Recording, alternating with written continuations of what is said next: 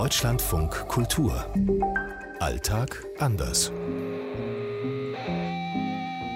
In Istanbul ist es jetzt 8.40 Uhr. 7.40 Uhr in Johannesburg. In Los Angeles 22.40 Uhr. 7.40 Uhr in Stockholm. 13.40 Uhr in Singapur. Heute Briefkasten. Ich habe jetzt noch nicht gezählt, wie viele Briefkästen es hier in Schweden gibt im Vergleich zu Deutschland. Die Post wird hier tatsächlich nur alle zwei Tage ausgetragen. Also es gibt offenbar nicht mehr Bedarf. Der Briefkasten, in den man Briefe hereinwirft, ja, die gibt es noch tatsächlich, auch wenn der amerikanische Postdienst USPS fleißig bemüht ist, diese Briefkästen auch abzubauen, leider. Die öffentlichen Briefkästen, die bei uns sozusagen gelb in Deutschland in der Landschaft stehen, in der Türkei, sind die einfach abgeschafft worden. In Südafrika sind die Briefkästen rot, also das sind dann quasi so große Keksrollen und die haben so einen Schlitz in der Mitte und da könnte man was reinwerfen, wenn man das denn wollte. Hier in Singapur sind Briefkästen Mangelware, beziehungsweise so gut getarnt, dass man sie wirklich kaum findet.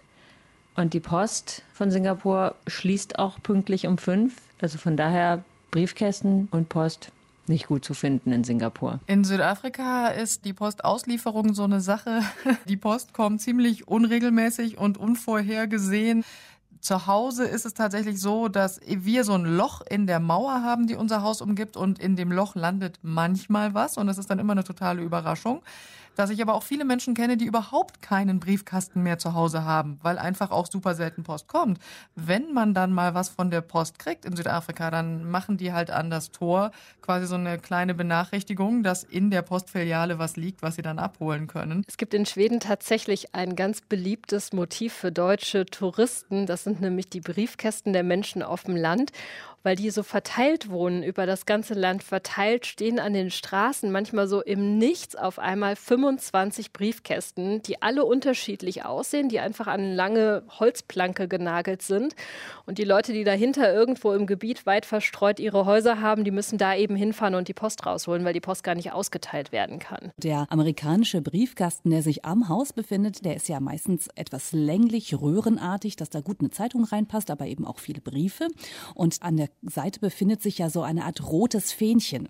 Und die Idee ist eigentlich dahinter, dass wenn ich selbst das rote Fähnchen nach oben bewege, dass ich meine frankierten Briefe da hineinlegen kann und dass der Postbote sie dann mitnimmt, so dass ich gar nicht mehr zum Briefkasten laufen muss. Und das ist tatsächlich eine super tolle Erfindung. Dass öffentliche Briefkästen genauso wie Mülleimer in der Türkei komplett aus dem Stadtbild verschwunden sind, weil wir vor allem in den 90er Jahren viele Bombenanschläge hatten, gerade vor allem durch die PKK und die wurden eben zum einen in Mülleimern, aber eben auch in Briefkästen versteckt. Und deswegen hat man die abgeschafft. Die Mülleimer sind inzwischen wieder zurück, aber die Briefkästen eben nicht. Aus Istanbul Karin Sens. Aus Los Angeles Katharina Wilhelm. Aus Johannesburg Jana Gent. Aus Singapur Lena Bodewein. Aus Stockholm Sophie Donges. Hier in Schweden auf den Inseln ist es zum Beispiel so, da kommt die Post mit einem Boot angefahren, manchmal auch nur einmal pro Woche. Und dann gibt es am Bootsteg so ein kleines, meistens natürlich auch rot, wie man sich das vorstellt, rot-weißes Häuschen mit lauter Briefkästen drin. Und dann springt der Postbote schnell vom Schiff runter, sortiert die Post ein, nimmt mit, was er mitnehmen soll und fährt wieder weg. Und die Inselbewohner müssen dann auch einmal zum Häuschen laufen und sich ihre Post rausholen.